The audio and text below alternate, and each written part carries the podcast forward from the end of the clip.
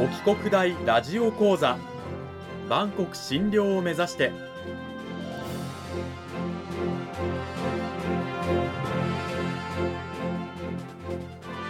番組タイトルにある万国診療とは世界の架け橋を意味する言葉です。この番組はアジアの十字路に位置するここ沖縄にある沖縄国際大学で日々どのような研究や教育が行われているのかを発信していく番組です。案内人はラジオ沖縄アナウンサー小橋川響が務めます。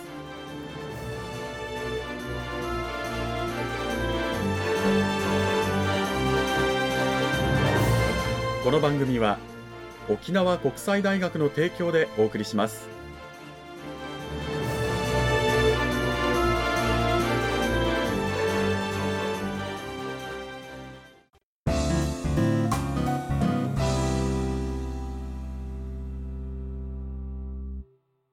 沖国大ラジオ講座今週も先週に引き続き沖縄国際大学産業情報学部産業情報学科の小戸悟先生を迎えてお送りします。小戸先生今週もよろしくお願いします。よろしくお願いします。講義タイトルは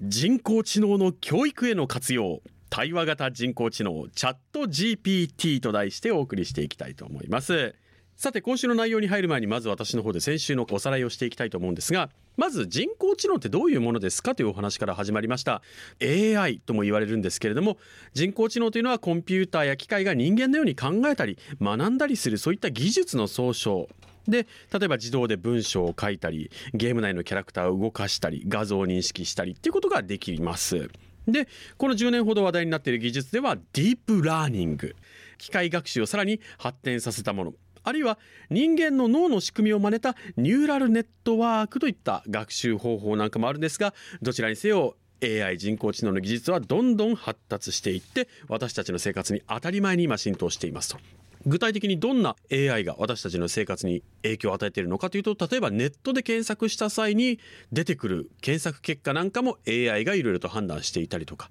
あるいは生活の中でアレクサを使ってたりする人なんかもいたりすると思うんですよね。身の回りにありふれてますよ今 AI はっていう話でした。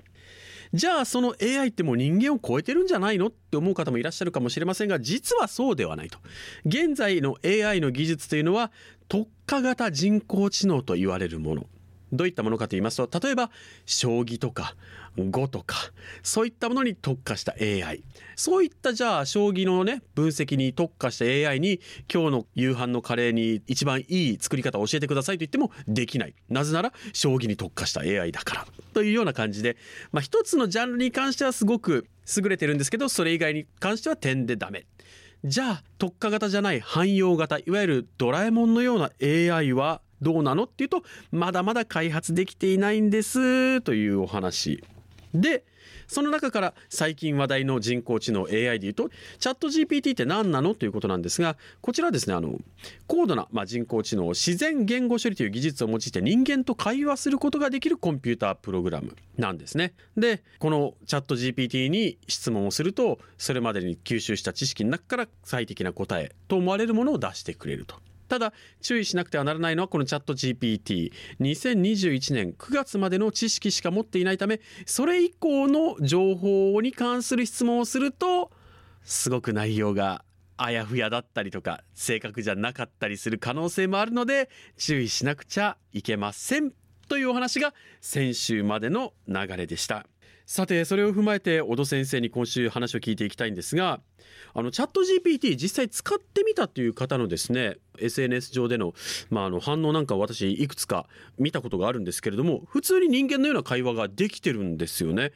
これはもはや人間のようないわゆる汎用型の人工知能が開発できたということになるのかなってちょっと思ったんですが実際どうなんでしょうか？はい、そうですね。まあ話題のチャット GPT の方で、まあいろいろですね、会話すると、こちらから質問を入れるとそれに答えてくれますし、本当に中に、まあ、ある意味人間がいるのかなみたいな感じで会話できてるんですが、実際はこの自然言語処理の、まあ、アルゴリズムやプログラムに基づいて、えこういうふうな入力があったら、まあ、このように返したものが、まあ、自然だろう。まこれ実は確率的な、ちょっと難しい話になりますけど、統計的にですね、それっぽいのを生成して、ま、作って、まあ私たちに見せてくれてるんですね。じゃあ、その中に意識があるかとか、そういうのは全然ないですね。プログラムの中で、まあ高度な、まあ推論もとか、あの、そういうのをやっていますので、こう来たらこう返すですね。なので、あの逆にこちらの方で指示で、もうちょっと優しく説明していったら、ちゃんと優しく変えてくれますし、なんかそれっぽく、感情があるっぽくは、指示は出せますけど、まあ怪しいっていうかね、まあないでしょうねっていうことです。そんなチャット GPT、まあ、AI ですけれどもどういったものにじゃあ活用できるのかという具体例をちょっと先生教えていただきたいんですけれどもいかがでしょうか？人工知能ということで実はチャット GPT 以外にも、まあ、本当にたくさんのまサービスというかですね、こういうのが提供されてます。本日はですね、このチャット GPT にちょっと限定してちょっとお話をしたいと思います。例えばですね、チャット GPT は自然言語ですね、会話の方ですね。それから推論とか論理展開をしてくれます。なので、まあ、会話ができますから、例えばですね、まあ、教育っていうところで考えてみますと、語学の勉強ですね。例えば今までは英語勉強したいなってなった時に、まず単語を覚える以外にも話したいんですよ。相手がいないっていうのがありますね。会話がね、はい、したいっていうね。そうですね。で、先生になるとか、もしくは自分のお友達ですけど、チャット GPT の場合ですと、こちらから入力すると、それに対応した回答をしてくれます。で、しかも、こちらの方は、まあ、多言語に対応してますので、こちらにやったのを、これを英語で回答してください。たら、まあ、英語で回答します。で、自分もじゃあ、英語で入力します。で、その時もまた、この言語処理の機能といって、この英文は当たってますか？間違ってたら指摘してくださいっていうふうにしてやると、これはここら辺が間違ってますよ、みたいな。まあ、これもあの、推論した結果なんで、本当に当たってるかどうかまた置いといてですですけど、そういうふうにしてこう会話をしながら、こう、語学の教育とか、まあそういうふうなものをどんどん深めることができます。まあ、つまり、まあ非常にいい先生ですね、もしくは、あの、チューターですね、あの、指導者がそばにいるようなものなので、そういう意味では非常にま活用できるかと思います。実際あの、私もちょっと使ってみたんですけど、うん、英文を渡して、で、この英文私が理解してるかどうか、テスト作ってください。で、中学生レベル、高校生レベルみたいな感じで指示を与えると、それに応じた、まあ、問題の方も作ってくれますので、それでまた勉強とかっていうことで、だからあの、自分のレベルに合わせることができるんですね。難しくもできますし、まあ、なるべく簡単にっていうのがなので、いい先生がそばにいるようなもんですね。これだけ聞くとすごくねあの便利で優秀なサービスというか技術のような気がするんですがでも使う上での注意点とかっていうのもやっぱりあるわけですよね。そうですね。こちらのチャット GPT の方でまたお話ししますと持ってるデータが、まあ、21年の11月時点ですね。まあ過去のデータに基づいてますので、新しいことについて答えを求めても、まあ、それが推論からそれっぽいの作ってくれるので、正しい文章ができてるかっていうと、まあ、怪しいところがあります。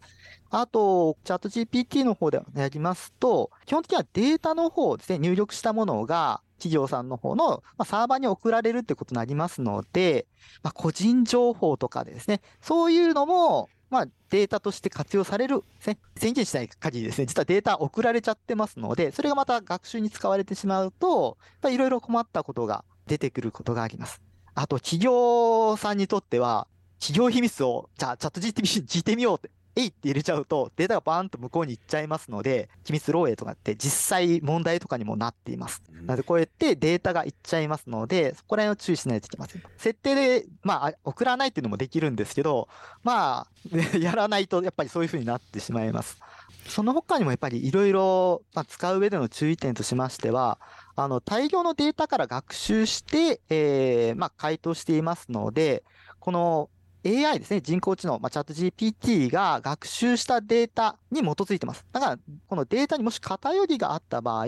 まあ、結果もやっぱ偏った判断になってしまうと。えそういうこともあります。えー、なので、必ずあの、回答が正しいというわけではないというのは、やはりあの、ちゃんと認識しておく必要はあります。まあ、こうしたチャット GPT なんですけれどもねあの非常に今後いろんな AI がさまざまなジャンルで活用されていくことになっていくとは思うんですがそうした技術を有効に活用していく上で先生最後にどういったことが重要になってくるのかというのを改めて教えてください。はい。今後ですね、まあ、このような人工知能を活用することで、まあ、様々なことがですね、まあ、効率化とかできることになると思います。で、その際にですね、じゃあ、あの、全部人工知能、まあ、AI がですね、やってくれるから、じゃあ、学ばなくてもいいのかっていうと、まあ、そういうことはないですね。例えば、皆さん、計算するときに、電卓が、まあ、皆さん使うようになって、足し算、引き算、掛け算、割り算、勉強しなくてもいいかっていうと、まあ、そんなことは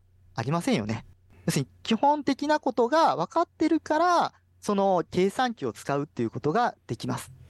なので、ここで文章を自動で作ってくれるとか、あの、そういうふうにやっても、じゃあ、その文章を作るためにはどういうふうなことを考えないといけないのか。要するに、まあ、そういう指示を出さないと、それに対応した結果が戻ってこないので、実は今まで以上にですね、論理的な考え方ですね。要するにこう説明するときにこうやってこうやってこうっていう風な感じでちゃんと論理的に考える力。そして出てきた結果に対してね、これはそのまま受け入れるのではなくて、批判的立場からですね、ちゃんと判定できる。まあそういう風な、まあ、技術、スキル。これが今後実はもっと大事になってくると思います。AI と聞いてお呼び越しの皆さんあまり恐れずにこうした力を育みながら有効活用していきましょう。先生今週もどうもありがとうございました。ありがとうございました。あの小戸先生のもとで学ぶ学生さんたちってこの AI、まあ、例えばチャット GPT とかって活用されてるんでしょうか？そうですね。あの、まあ、チャット GPT に関しては、私の授業の方で実際に、まあ、ちょっとアンケートでですね、聞いてみたところ、まあ、130名ぐらいのクラスなんですが、その中で3分の2の学生はま聞いたことがあるよってでその130名の中のま1割ぐらいはま実際に使ってますと、まあ、そういうふうに回答していました。なので思ったより使ってるのはまだまだそんなにいないというイメージがありますねまあ、こういうふうな新しいサービスということで、まあ、どんどんどんどん広がっていくと思います。今のですね、まあ、若い人、まあ、10代とか20代の方々は、もう生まれた時からもうパソコンがあって、インターネットがあってっていうふうな感じで、いわゆるあのデジタルネイティブですね、うん、まあ、そういう世代で来てるので、まあ、すごい使いこなしていきますけど、まあ、今後はこの AI がどんどん普及していきますと、まあ、いわゆる AI ネイティブ、AI を普通に使うことが当たり前みたいなまあ、そういう風なスキルとかね、技術を持った子たちが出てきますし、また我々もそれに合わせてですね、いろいろこうアップデートをしていく必要があるのかなとは思います。2週にわたって沖縄国際大学産業情報学部産業情報学科の小戸悟先生にお話を伺いました。小戸先生2週間どうもありがとうございました。ありがとうございました